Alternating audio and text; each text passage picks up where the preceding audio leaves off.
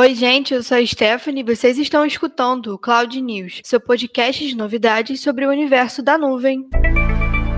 E hoje, no seu podcast de notícias sobre tecnologia e nuvem, a gente vai falar sobre o Google e os novos requisitos de segurança e o software malicioso da Microsoft. Também iremos falar sobre a Starlink e a nova atualização do WhatsApp. E para começar o seu podcast de tecnologia favorito, o Google reforçou os requisitos de segurança para publicar aplicativos na Play Store. Isso mesmo, foi anunciado que a ficha cadastral e a segurança das contas de desenvolvedores de aplicativos para Android vai ser reforçada. Com essa mudança, o uso da autenticação em duas etapas e a verificação de informações de contato serão obrigatórias. Caso você não saiba, a importância desse reforço na segurança é porque as contas de desenvolvedores, aquelas habilitadas para colocar aplicativos novos na Play Store ou postar atualizações de aplicativos já existentes, precisam ter esse tipo de autenticação. Quando os invasores obtêm algum acesso indevido a essas contas, eles podem enviar atualizações maliciosas em nome do desenvolvedor criminosos recorrem a vários truques para divulgar aplicativos maliciosos na loja do Google, seja invadindo contas ou criando contas falsas para cadastrar aplicativos ilegítimos ou até comprando acesso de aplicativos já existentes. Para ter uma noção, em fevereiro, um aplicativo de leitura de código de barras foi retirado da loja após o cadastramento de uma atualização maliciosa e esse aplicativo tinha alcançado 10 milhões de downloads. Então era muita gente com um aplicativo malicioso no celular sem nem mesmo saber. Essas novas regras para desenvolvedores devem endurecer a segurança dos cadastros. Então ele vai evitar a transferência e o acesso indevido a essas contas. Essas regras vão começar a valer em agosto, tanto para os cringes quanto para geração Z. Brincadeira, mas elas vão ser válidas para os novos e para os velhos cadastros. Por outro lado, a Microsoft deixou um software malicioso passar pelo processo que dá acesso privilegiado a códigos no Windows. Ela está investigando como um programa malicioso passou por esse processo de certificação que deveria impedir o Windows de instalar pragas digitais com acesso privilegiado. O caso envolve um software do tipo driver que era instalado para supostamente permitir trapaças em jogos online. Mesmo depois de certificado,